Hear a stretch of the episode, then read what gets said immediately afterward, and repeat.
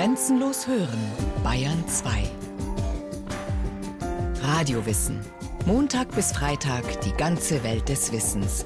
Kurz nach 9 Uhr und 15 Uhr.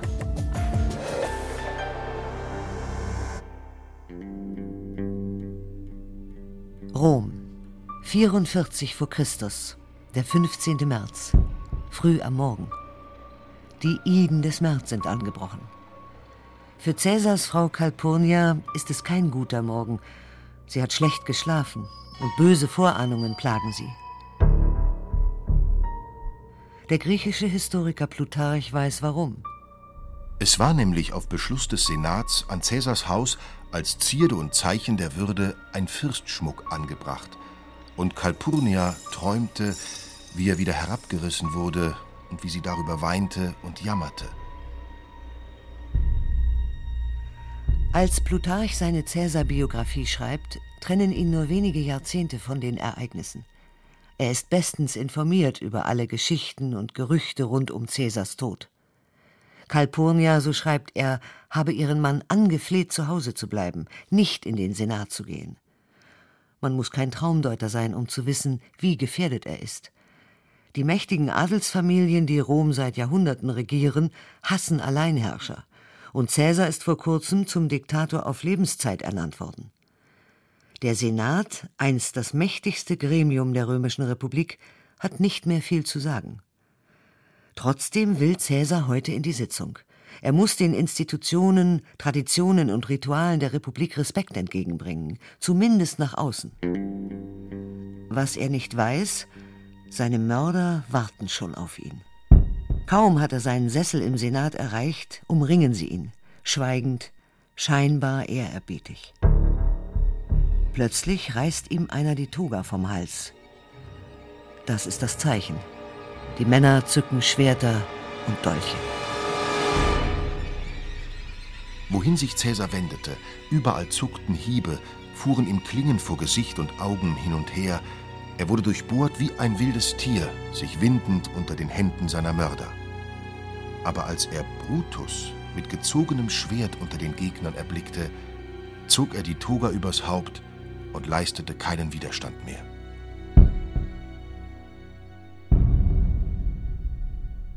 Brutus ist der Sohn von Servilia, einer langjährigen Geliebten Cäsars, ein Mann mit Prinzipien. Der Althistoriker Christian Mayer, emeritierter Professor an der Münchner Universität und Autor einer bahnbrechenden Cäsar-Biografie, erläutert die Motive der Verschwörer. Die Verschwörer waren der Meinung, dass die Republik wiederhergestellt werden müsste. Und zwar wirklich nur dadurch, dass der Tyrann beseitigt wird. Es gab natürlich Leute, die man eigentlich auch noch hätte beseitigen müssen, weil es ja nicht nur an dem Diktator hängt, sondern auch noch an anderen.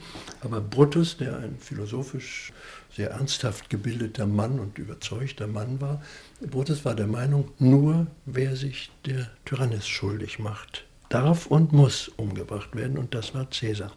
Doch die Hoffnung, dass die Republik nach dieser Tat in alter Frische wieder auflebt, erfüllt sich nicht. Die Verschwörer haben nicht gut genug geplant. Sie hatten keinerlei Vorbereitungen, etwa wie man das Kapitol besetzt oder das Forum besetzt oder heute würde man sagen eine Rundfunkstation besetzt. Also was man so alles tut, wenn man einen Umsturz macht. Nichts davon. In den nächsten Jahrhunderten werden Kaiser das römische Weltreich regieren. Die Republik wird nicht zu retten sein. Sie kränkelte schon, als Cäsar noch jung war. Nur deswegen konnte er so viel Macht erringen. Cäsars Zeit ist die Zeit der großen Feldherren. Ihre Eroberungen haben Rom zur Supermacht des Mittelmeerraums geformt. Daraus leiten sie Ansprüche ab, die Konflikte mit dem Senat zur Folge haben. Es ergaben sich einfach bestimmte Forderungen, etwa aus Feldzügen, denn es hatte sich eingespielt, dass man die Soldaten hinterher ansiedelte. Man gab ihnen Land, von dem sie leben konnten. Dieses Land musste man entweder jemandem wegnehmen, das war natürlich schmerzlich, oder man konnte sich das Land in den Gebieten holen, wo man Kriege geführt hat.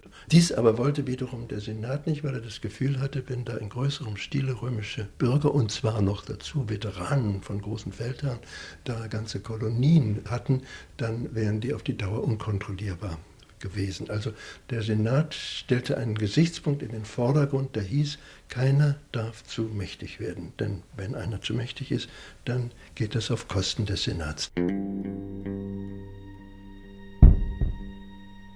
Als Cäsar, geboren 100 vor Christus, am Anfang seiner Karriere steht, tobt in Rom der Bürgerkrieg, ausgelöst durch einen Konflikt zwischen den Feldherren Marius und Sulla, die zwei unterschiedlichen politischen Gruppierungen angehören. Sulla siegt, lässt sich für die Dauer des Notstandes zum Diktator ernennen und nimmt in einem wahren Blutrausch an seinen Gegnern Rache. Auch der junge Cäsar ist ernsthaft in Gefahr.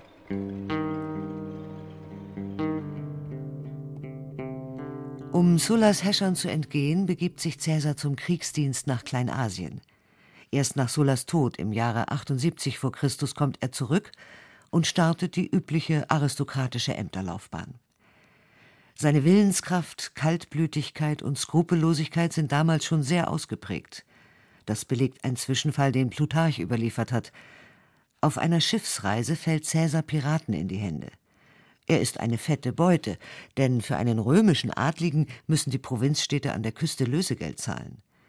Cäsar schickt seine Leute los, um das Geld einzutreiben, und bewältigt die Lage an Bord auf seine Weise. Während der 38 Tage, die er sich in ihrer Gewalt befand, spielte und turnte er ohne alle Furcht mit ihnen, als ob nicht er der Gefangene, sondern sie seine Trabanten wären. Er verfasste Gedichte und Reden und las sie ihnen vor, und wenn sie ihm keine Bewunderung zollten, schalt er sie unverblümt Barbaren ohne Bildung und Kultur. Oft stieß er lachend die Drohung aus, er werde sie aufknüpfen lassen. Und die Kerle hatten ihre Freude dran, hielten sie ihn doch für einen harmlosen, lustigen Patron, der die losen Reden nicht lassen könne. Doch kaum ist das Lösegeld da und Cäsar wieder frei, chartert der Spaßvogel ein paar Schiffe, verfolgt die Piraten und wirft sie in den Kerker von Pergamon. Der zuständige Statthalter soll sie hinrichten lassen, und zwar sofort. Doch der ist eher an Beutegeldern interessiert und will die Sache erst mal prüfen lassen. Also wird Cäsar selbst aktiv. Er ließ die Seeräuber vorführen und bis auf den letzten Mann ans Kreuz schlagen. Cäsar schert sich nicht um Dienstwege und Zuständigkeiten. Sein Machtwille überragt den Geltungsdrang der übrigen Aristokraten um einiges, und das will etwas heißen. Im persönlichen Umgang besticht Cäsar durch Liebenswürdigkeit und Charme. Er ist ein schöner, schlanker Mann mit markanten Gesichtszügen und lebhaften schwarzen Augen, sehr gepflegt, immer perfekt gekleidet. Jeder bewundert seine Intelligenz, seine Bildung, seine Sprachbegabung, sein geschliffenes, schnorkelloses, gut verständliches Latein. In Rom fand Cäsar durch seine Reden viel Beifall, und die Freundlichkeit seines Grußes wie die Liebenswürdigkeit im Umgang gewannen ihm die Liebe des Volkes. Denn solche Höflichkeit hätte man seiner Jugend nicht zugetraut. Auch seine Tafel, seine Gesellschaft und sein prunkvolles Auftreten ließen seinen Einfluss im öffentlichen Leben unmerklich steigen. Obwohl er im Senat mächtige Gegner hat, den sittenstrengen Cato beispielsweise und den überragenden Redner Cicero, geht es mit der Karriere Schlag auf Schlag. 59 vor Christus ist er Konsul. Das ist das höchste Amt. Damit hat er Anspruch auf eine Führungsrolle im Senat. Doch von Senatoren hält er nicht sehr viel. Es gibt Männer, die sind viel mächtiger. Pompeius zum Beispiel, der brillanteste Feldherr seiner Zeit, der große Eroberungen gemacht hat, besonders im Nahen Osten. Pompeius hat Schwierigkeiten mit dem Senat, weil er seine Veteranen mit Land versorgen will. Wie immer befürchten die Senatoren, er könne dadurch zu mächtig werden. Da hat Caesar sich die Möglichkeit erspäht, durch ein Bündnis mit Pompeius über die normale Stufe eines Konsulars hinauszukommen und eine Art Sonderstellung, ganz ähnlich wie Pompeius, zu gewinnen. Und dann hat er die Forderungen des Pompeius sich zu eigen gemacht, hat sie durchzubringen versucht. Das war nicht leicht, weil der Senat mit allen Mitteln Widerstand geleistet hat. Caesar und Pompeius verbinden sich Ende des Jahres 60 vor Christus gemeinsam mit Crassus, einem steinreichen Immobilienspekulanten, zum ersten Triumvirat. Das ist ein informeller Freundschaftsbund zur wechselseitigen Unterstützung, der es den dreien ermöglicht, dem Senat ihren Willen aufzuzwingen. Der Graben zwischen Cäsar und den Senatoren wird immer tiefer, und so ist Cäsar froh, dass er als Konsul auch die Statthalterschaft über zwei Provinzen beanspruchen kann. Der römische Historiker Sueton, der nur ein Vierteljahrhundert nach Cäsars Tod geboren wurde, wittert dahinter völlig zu Recht das Streben nach Macht und Geld.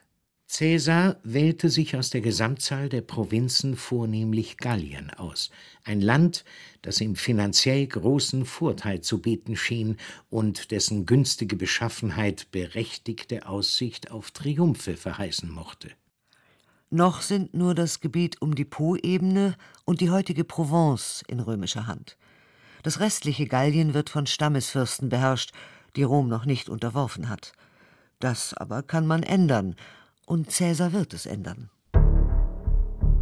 Gallia ist omnis divisa in partis tres.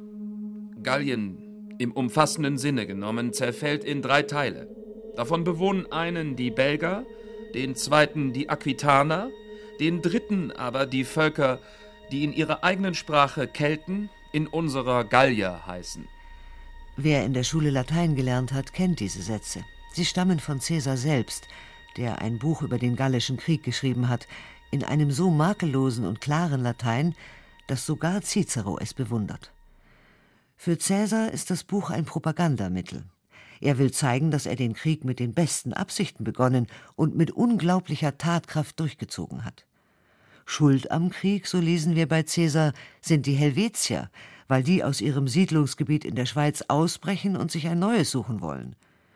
Sie baten Cäsar zwar höflich um Erlaubnis, durch seine Provinz ziehen zu dürfen, aber der denkt nicht daran, sie zu erteilen. Er sucht ja einen Grund, um loszuschlagen. Auch hielt er es nicht für wahrscheinlich, dass Leute von so feindseliger Gesinnung jegliche Unbill und Gewalttätigkeit vermeiden würden, wenn ihnen einmal die Möglichkeit des Durchzuges durch die Provinz gegeben wäre. Cäsar stellt seine Angriffshandlungen stets so dar, als seien es Defensivmaßnahmen, mit dem einzigen Ziel, Rom und seine Provinzen zu schützen. Nach dem Sieg über die Helvetier geht es gegen den Germanenkönig Ariovist, der ebenfalls vorhat, sein Herrschaftsgebiet auszudehnen. Cäsars Legionäre sehen dem Feind mit Heulen und Zähneklappern entgegen, denn über die Germanen kursieren die wildesten Gerüchte. Es rühmten nämlich jene die Germanen als Leute von riesigem Körperbau, unglaublicher Tapferkeit und Gewandtheit im Gebrauch der Waffen. Gar oft wären sie mit ihnen zusammengetroffen, hätten aber nicht einmal ihre Miene und den stechenden Blick ihrer Augen ertragen können. In den Zelten versteckt, beklagten sie entweder ihr Los oder jammerten mit ihren Vertrauten über die gemeinsame Gefahr. Allenthalben im ganzen Lager wurden Testamente gemacht. Je furchteinflößender der Feind, desto strahlender der Sieg über ihn. Je ängstlicher die Soldaten, desto beeindruckender die Fähigkeiten des über alle Furcht erhabenen Feldherrn. Mit flammenden Reden facht Cäsar den Kampfgeist der Legionäre immer wieder an. Und er begeistert sie durch seine Bereitschaft, alle Strapazen und Entbehrungen mit ihnen zu teilen. Seine Zähigkeit ist geradezu unheimlich und das, obwohl er, wie Plutarch berichtet, eine eher anfällige Konstitution hat. Er war von hagerer Gestalt und hatte eine zarte weiße Haut. Auch litt er unter Kopfschmerzen und wurde von epileptischen Anfällen heimgesucht. Durch lange Märsche und karge Kost, durch ständigen Aufenthalt unter freiem Himmel und harte Anforderungen an seinen Körper kämpfte er gegen das Übel an. Er hielt sich widerstandsfähig. Er schlief meistens im Wagen oder in der Sänfte, um auch während der Ruhezeit tätig zu sein.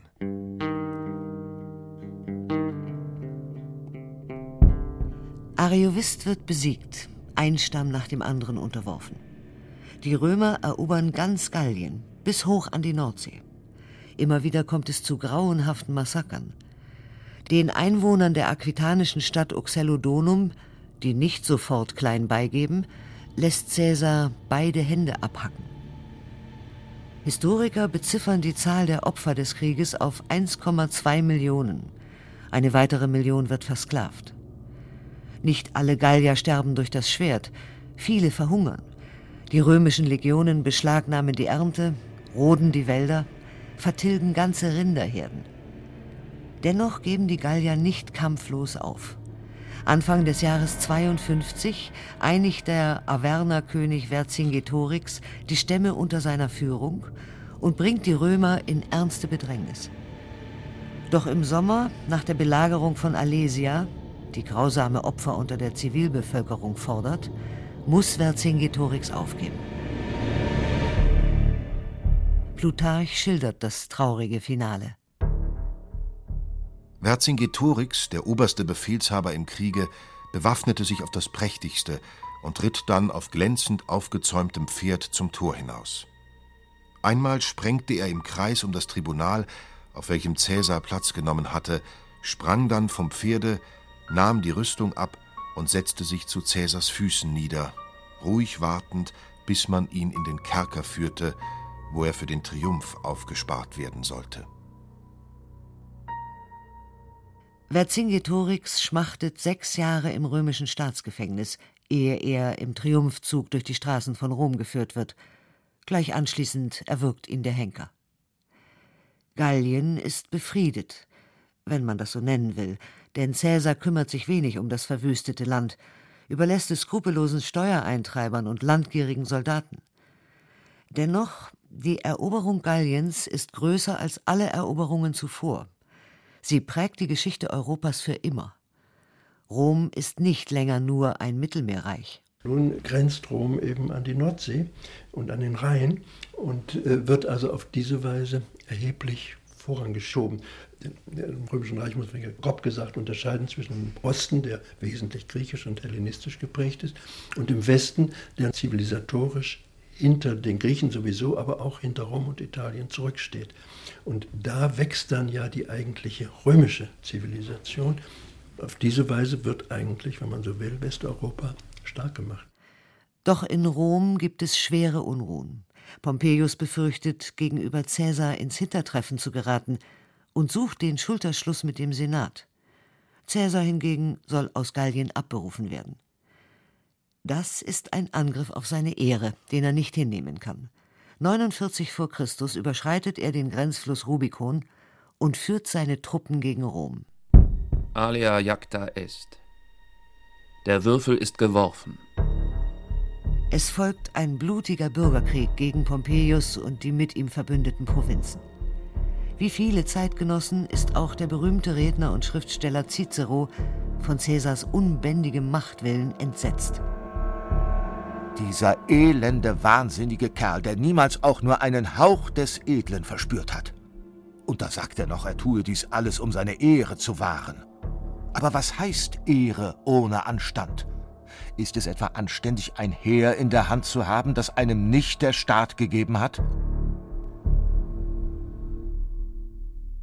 Pompeius flieht nach Ägypten, was sich als schwerer Fehler erweist. Die Ägypter sind zwar keine römische Provinz, aber doch so abhängig von der römischen Großmacht, dass sie ängstlich darauf schielen, wer dort wohl der mächtigste ist. Man setzt auf Cäsar, bringt Pompeius in vorauseilendem Gehorsam um und präsentiert seinem Gegner seinen Kopf. Plutarch berichtet Aber Cäsar wandte sich erschüttert ab. Unter Tränen nahm er dann den Siegelring seines Widersachers entgegen. Der Versuch der jungen Königin Kleopatra, Cäsars Gunst zu gewinnen, gestaltet sich da schon angenehmer. Sie lässt sich, wie Plutarch berichtet, in einen Bettsack einnähen und sozusagen als Wäschebündel verkleidet auf den Schultern eines Dieners in Cäsars Residenz tragen. Andere Quellen erzählen, es sei ein Teppich gewesen, aus dem sich Kleopatra ebenso effektvoll wie erotisch herausgeschält haben soll. Wie auch immer, Cäsar hat's gefallen. Schon dieser listige Einfall, der Kleopatras mutwilliges Wesen verriet, gewann Cäsars Herz, und vollends erlag er ihrer Anmut und dem Reiz ihres Umgangs. Cäsar zu verführen ist nicht weiter schwierig, Frauengeschichten hat er ja ständig. Doch die 21-jährige Kleopatra ist eine Herausforderung der ganz besonderen Art. Vollblutweib und Vollblutpolitikerin. Gottkönigin aus einer uralten Dynastie machtbewusst und mit allen Wassern gewaschen. hochgebildet, klug, von bestrickendem Charme. Plutarch beschreibt sie so Ihre Schönheit war, wie man sagt, nicht ganz so unvergleichbar noch von der Art, dass sie gleich beim ersten Anblick Aufsehen erregen konnte. Allein der nähere Umgang mit ihr hatte einen unwiderstehlichen Reiz, und ihre Gestalt, verbunden mit der einnehmenden Unterhaltung und ihren feinen Sitten, machte immer einen tiefen Eindruck. Kleopatra braucht Caesars Hilfe, denn ihr Bruder und Mitregent Ptolemäus hat sie aus dem Palast verjagt. Caesar greift in die ägyptischen Thronstreitigkeiten ein und setzt Kleopatra wieder in ihre Rechte. Dann aber ist ihm die Politik plötzlich ganz egal. Der römische Geschichtsschreiber Sueton berichtet, am meisten aber war er in Kleopatra verliebt. In ihrer Gesellschaft tafelte er oft bis zum frühen Morgen. Auf ihrem Prachtschiff wäre er durch Ägypten fast bis nach Äthiopien gefahren, wenn sich nicht sein Heer geweigert hätte, ihm zu folgen. Cäsars Offizieren vergeht die Reiselust angesichts der Tatsache, dass sich in vielen Provinzen die Anhänger des toten Pompeius sammeln. Bis heute wundern sich die Forscher darüber, dass Cäsar in seinem Schiff auf dem Nil den Bürgerkrieg wochenlang völlig ignoriert. Keiner findet eine andere Erklärung. Die Liebe war ihm wichtiger. Danach geht das Siegen aber umso schneller. 47 vor Christus nimmt Cäsar die letzten feindlichen Provinzen im Sturm. Veni, vidi, vici. Ich kam, sah, siegte. Er kehrt nach Rom zurück und wird zum Diktator ernannt. Erst für zehn Jahre, dann auf Lebenszeit. Mit seinen Gegnern in Rom verfährt er überraschend großmütig, denn er braucht ihre Gunst. Von den Neuerungen, die er in die Wege leitet, hat sich bis heute die Kalenderreform erhalten. Der Monat Juli ist nach Cäsar benannt. Befremdlich wirkt die Flut von Ehrungen, die der Senat auf Cäsar niederregnen lässt. Die Anhäufung von Ämtern und Auszeichnungen steigt ihm zu Kopf und macht ihn angreifbar. Es gibt eine Theorie schon in der Antike, die sagt, man habe ihn wie ein Opfertier geschmückt. Das heißt, indem man ihn wie ein Gott da herausgehoben hat, hat man ihn auch angreifbar gemacht, weil die Leute sagten, der muss beseitigt werden, denn so einen Gott auf Erden können wir hier gar nicht brauchen. Das Ende ist bekannt. Cäsars blutverschmierte Leiche liegt im Sitzungssaal des Senats ausgerechnet zu Füßen einer Statue des Pompeius. Die Wirren nach seinem Tod münden in das Prinzipat unter Cäsars Adoptivsohn Octavian, dem späteren Kaiser Augustus. Das Attentat hat den Nimbus um Cäsars Person noch gesteigert, vielleicht sogar erst entstehen lassen.